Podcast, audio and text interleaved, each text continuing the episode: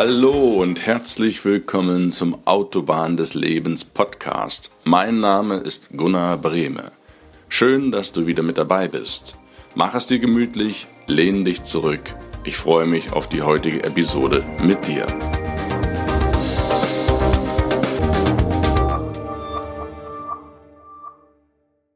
Einen wunderschönen guten Tag. Ich grüße dich. Danke, dass du wieder zuhörst und dir dieser Podcast gefällt. Heute geht's um die Gipfel der akademischen Laufbahn. Professor, Doktor und Co. Bevor wir einsteigen, lass mich ganz kurz wiederholen, was wir beim letzten Mal besprochen haben. Da ging es ums Studieren oder lieber probieren. Wir haben die Voraussetzungen für dein Studium besprochen, haben den Ablauf, den ungefähren Ablauf herauskristallisiert Grundstudium, Aufbaustudium. Die Voraussetzungen natürlich für ein Studium, die sind zum einen, können das ein Numerus Clausus sein, ein bestimmter Notendurchschnitt im Abitur, den du vorweisen musst, bevor du studieren darfst, und oder ein praktisches Jahr, was du vorher absolvieren musst, damit du studieren darfst. Und das Studium sollte nur derjenige machen oder diejenige, die es auch wirklich wollen, die wissen, was sie wollen und die auch wissen, was sie danach machen wollen. Das Studium sollte nicht als fünfjährige Zwischenplattform, zeitliche Zwischenplattform angesehen werden, um mal zu gucken, was ich danach mache. Bedenke immer, wenn du 100 Jahre alt wirst, was ich dir von Herzen wünsche, sind fünf Jahre trotzdem fünf Prozent deines Lebens, die du da wirklich verplemperst. Und das wäre schade darum, denn in der Zwischenzeit wo du dann doch nicht studierst,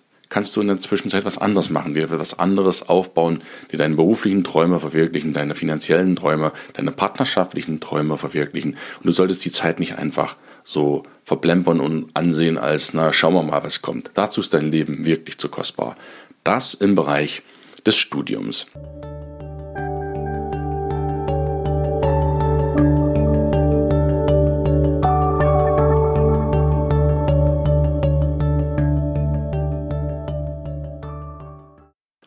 Heute geht's um die Möglichkeit, wenn du da Bock drauf hast, die akademische Laufbahn, die du mit dem Studium ja begonnen hast, noch zu krönen, dir sozusagen die Krone aufzusetzen. Und ich möchte mit dir ganz gerne heute plaudern. Was gibt's denn da noch für Berggipfel, die du erreichen kannst, wenn du das möchtest? Wo kannst du noch hoch hinauskommen, wenn dir diese akademische Laufbahn zusagt?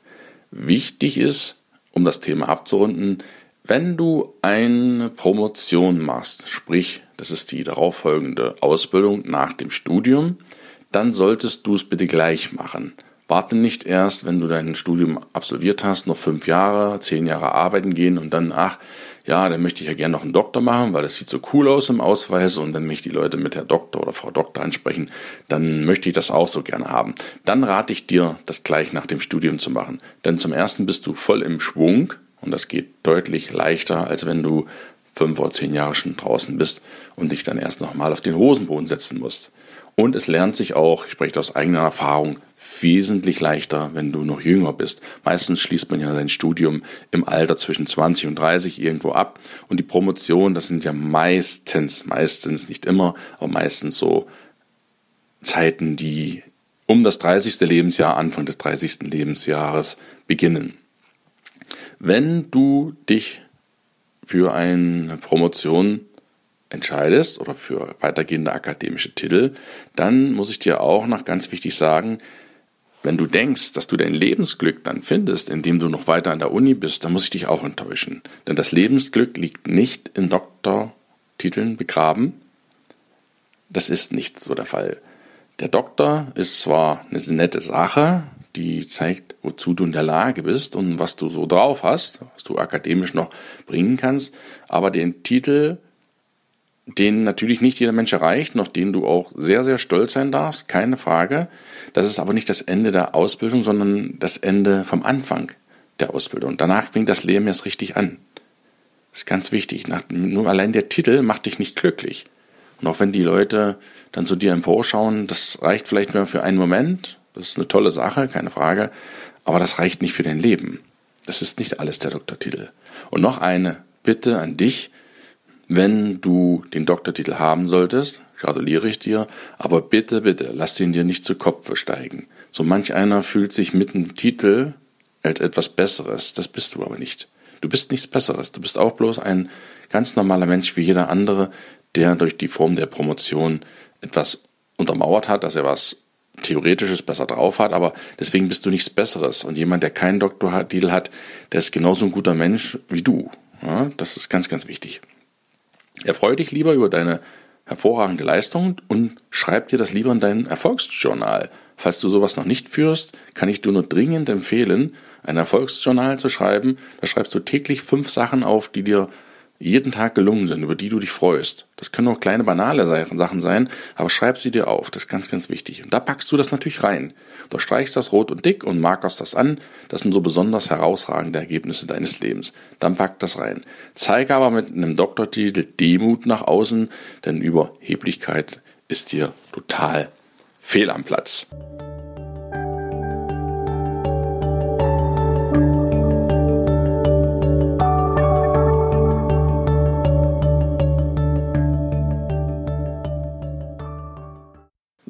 Jetzt fangen wir aber an mit den Voraussetzungen. Was musst du denn vorweisen, damit du überhaupt einen Doktor machen kannst? Du brauchst mindestens einen Notendurchschnitt von 2,4 oder besser. 2,5 wird aufgerundet auf 3 und das reicht nicht aus, um die Promotion zu beginnen.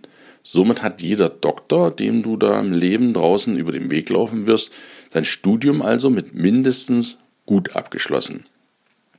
Das Thema einer Promotion muss immer etwas Neues hergeben. Das heißt, du musst an etwas arbeiten und musst etwas Neues abliefern, was es bislang noch nicht gab. Und das anhand deiner bisherigen Studien oder Ausbildung an der Universität und deines Fachwissens musst du dich in ein neues Gebiet deiner Studienrichtung einarbeiten und dort neues Wissen schaffen. Denn du bist ja Wissenschaftler und das sagt ja der Name schon. Du schaffst Wissen anhand deines Grundstudiums, deines Aufbaustudiums musst du unter Beweis stellen, dass du mit anhand dieses Rüstzeuges in der Lage bist, dich in ein komplett neues Thema einzuarbeiten, was wiederum der Uni oder einem anderen Auftraggeber dienlich ist, der natürlich etwas davon hat. Du sollst ja nicht nur dich mit irgendetwas beschäftigen, um deinen Doktor zu machen, sondern der Doktor muss ja auch fußen auf etwas, was der Gesellschaft zurückgegeben wird. Die hat dich die ganze Zeit durchgepäppelt bis zum Doktor und das ist jetzt sozusagen das kleine Zurückgeben, indem du ihr etwas bietest, was und ein Wissen erzeugst, was es noch nicht gab. Das ist ganz wichtig. Die Dissertation, das ist die fachliche Schrift. Wie eine Diplomarbeit kannst du das sehen. Das ist im Rahmen der Promotion, die sich ans Studium anschließt, die wissenschaftliche Schrift, die du verfassen musst, eine Dissertation. Und die musst du natürlich auch verteidigen in der Prüfung. Da gibt es da mündliche Prüfungen, teilweise auch schriftliche Prüfungen, je nachdem, an welcher Uni du bist. Und Voraussetzung natürlich für die Promotion ist ein erfolgreich abgeschlossenes Studium. Das sagte ich auch. Wenn du deine Dissertationsschrift angefertigt hast und auch deine Prüfung absolviert hast. Das Ganze dauert, ich sage mal vorsichtig, mindestens zweieinhalb Jahre, rechne eher drei Jahre. Da musst du aber schon ganz schön Gas geben, um diese Doktorarbeit dann fertig zu bringen und abzuschließen. Wenn du dann fertig bist, dann bist du ein Doktor. Du hast also, also einen Doktortitel. Das wird manchmal verwechselt im medizinischen Sinne, das möchte ich hier nur noch einfügen, ein Arzt, der ein Hochschulstudium der Medizin absolviert hat mit dem Diplom, ist ein Diplom-Mediziner. Diese Leute werden dann auch umgangssprachlich als Doktor bezeichnet. Doktor ist aber nicht nur auf die Medizin beschränkt, sondern ich meine, es gibt viel, viel mehr Doktoren, die nicht medizinischer Art sind, als dass es Doktoren der Medizin gibt. Und diese abgeschlossene Medizinstudium, da bist du sozusagen ein Diplom-Mediziner. Und jemand, der ein Hochschulstudium absolviert hat in Sportwissenschaften zum Beispiel und dann seine Dissertation anfertigt für die Sportwissenschaften, der ist ein Doktor der Sportwissenschaften. Ein, gibt einen Doktor der Landwirtschaft, der ich zum Beispiel bin, dann gibt es Doktor der Mathematik, Doktor der Physik, Doktor der Biologie, Doktor der Geisteswissenschaften, Doktor Jura. Da gibt es wirklich viele, viele Doktoren, die haben ihre jeweilige Fachrichtung Studium abgeschlossen und dann noch eine Promotion hinterhergehängt, um ihren Doktor zu machen. Doktor an sich bedeutet also nicht unbedingt medizinisch.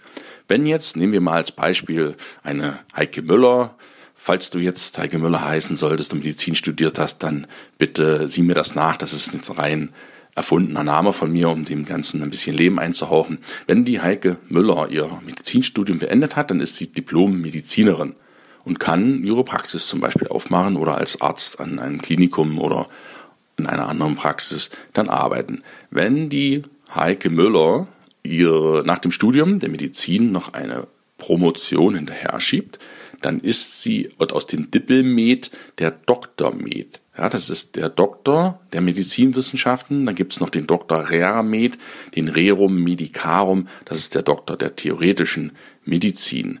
Dann wäre die Heike Müller eine Doktor Med Heike Müller. Dann könnte sie, was sie auch noch machen könnte, ihren Facharzt machen. Zum Beispiel Fachärztin für Kinderheilkunde, Fachärztin für Geburtshilfen, Fachärztin für Hals, Nasen, Ohren oder auch Fachärztin für Allgemeinwissenschaften. Dann hätte sie noch einen Facharzt, das ist noch eine zusätzliche Qualifikation.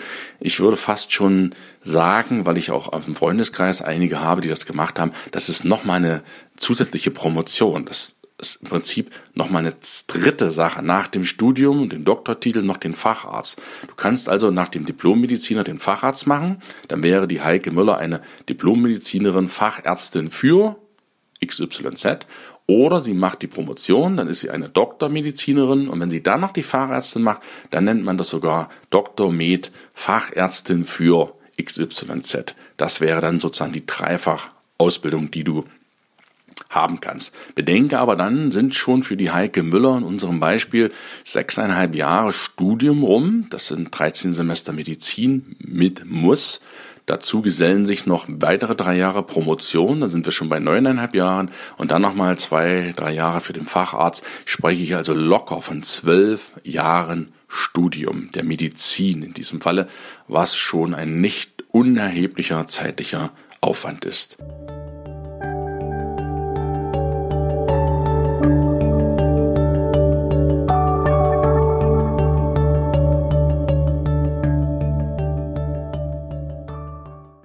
Wenn du den Doktortitel hast, dann gibt es noch eine, eine, absolute Bergspitze, die du erklimmen kannst im akademischen Sinne. Und zwar ist das die Habilitationsschrift. Man nennt das auch die Professurschrift umgangssprachlich oder Leute, die das dann haben, die Habilitationsschrift, die nennen wir auch Privatdozenten, PD abgekürzt, je nach Bundesland bist du dann ein Dr. Habil oder ein PD, ein Privatdozent. Und die Habilitationsschrift ist noch einmal eine wissenschaftliche Schrift über etwas ganz Neues, die auch wieder mehrere Jahre dauert, die du aber in der Regel dann an der Universität parallel zu deiner Lehrtätigkeit schon ausüben kannst, wo du auch wieder eine Verteidigung hast, wo du auch wieder Prüfungen hast. wenn du die dann abgelegt hast, dann bist du ein PD Dr. Med zum Beispiel, in unserem Fall, die Heike Müller ist also Privatdozentin Dr. Med oder sie ist Dr. Habil Med. Habil steht hier für Habilitatus. Das ist also jemand, der nach dem Studium, nach der Promotion auch noch eine Habilitation abgelegt hat. Und das ist das Allerhöchste, was du im akademischen Sinne erreichen kannst. Mehr geht nicht. Das Einzige, was jetzt noch kommen kann, den du aber nicht mehr aus eigener Kraft erreichen kannst, was dir sozusagen die Universität verleihen muss, ist der Professortitel. Wenn die Universität dich also braucht, damit du an ihrer Laufbahn oder an der Laufbahn der Universität ein bisschen Anteil haben kannst oder du gerade jemand bist, der absolute Spitze in seinem Fachsegment ist oder die Uni jemanden sucht, der einen bestimmten Fachbereich bearbeitet hat und dein Thema dazu passt, kann sie dich zum Professor ernennen, zum Professor.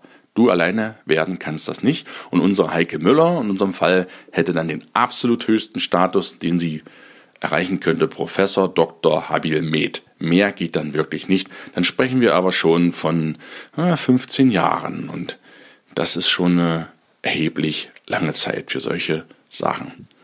Wenn du kein Professor wirst, also nicht Professor wirst, wenn dich die Uni nicht ernennt, weil sie dich, ich sag mal ganz salopp, nicht braucht oder dein Interessengebiet vielleicht nicht so interessant ist, dann bleibst du ein PD. Und zwar dein Leben lang. Bist du Privatdozent oder Dr. Habil. Dann passiert da nichts mehr weiter. Viele suchen dann auch an der Fachhochschulen, den untergeordneten Bereichen der oder den etwas anderen Studienrichtungen, etwas kleinere, kleinere Uni, nennen wir es mal, dort ihre Professurstellen zu kommen. Da gibt es auch wieder Abstufungen C2, C3, C4 Professuren, die dann auch mit dem unterschiedlichen Gehältern versehen sind. Das sind dann nochmal ganz spezielle Sachen, auf die ich aber hier näher nicht eingehen möchte. Also der Doktor Habil ist sozusagen das Höchste, was du in der akademischen Laufbahn erzielen kannst.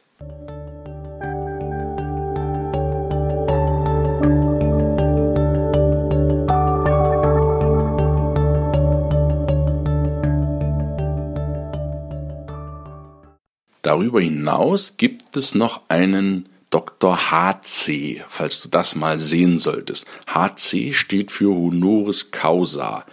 Das sind keine echten Doktortitel, die mit Blut und Schweiß, das gehört wirklich dazu, denn eine Doktorarbeit ist ja auch nicht so ohne, das kann auch nicht jeder. Diese Honoris Causa Dr. HC, das sind ehrenhalber. Ehrenhalber von Honor, Ehre, ehrenhalber verliehene Titel von Universitäten. Die Unis machen das meist, um ihren Status ein bisschen aufzupeppen oder den einen oder anderen Promi. Es gibt ja viele Bundeskanzler und andere Leute, denen wird halt die Ehrendoktorwürde verliehen.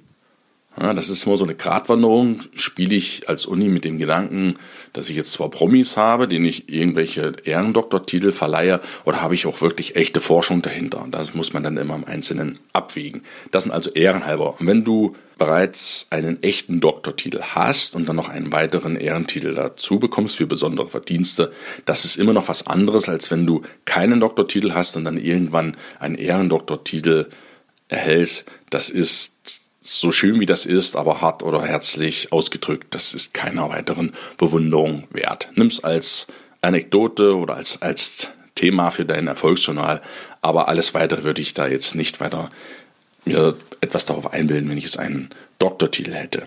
Das muss man auch ganz klar sagen. Es gibt noch für diejenigen, die Doktorand sind, das sind diejenigen, die nach dem Studium sich auf die Doktorprüfung, die Dissertation Promotion vorbereiten. Sogenannte halbe Stellen, das ist auch der Begriff. Wir nennen das ja umgangssprachlich auch halb bezahlte Ganztagsstelle. Ich spreche da auch aus eigener Erfahrung. Ingenieure, und das kommt jetzt von Bismarck aus dem 19. Jahrhundert, Ende des 19. Jahrhunderts, hat mal gesagt, dass Ingenieure vollwertige Studienrichtungen sind und dass die Naturwissenschaftler wie Mathe, Physiker, Chemiker, Biologen, Geografen, die galten seinerzeit als nur halb wertig. Und deswegen gab es auch den Begriff der halben Stelle. Jemand, der ein Ingenieurstudium beendet hat, war vollwertig, galt als vollwertig.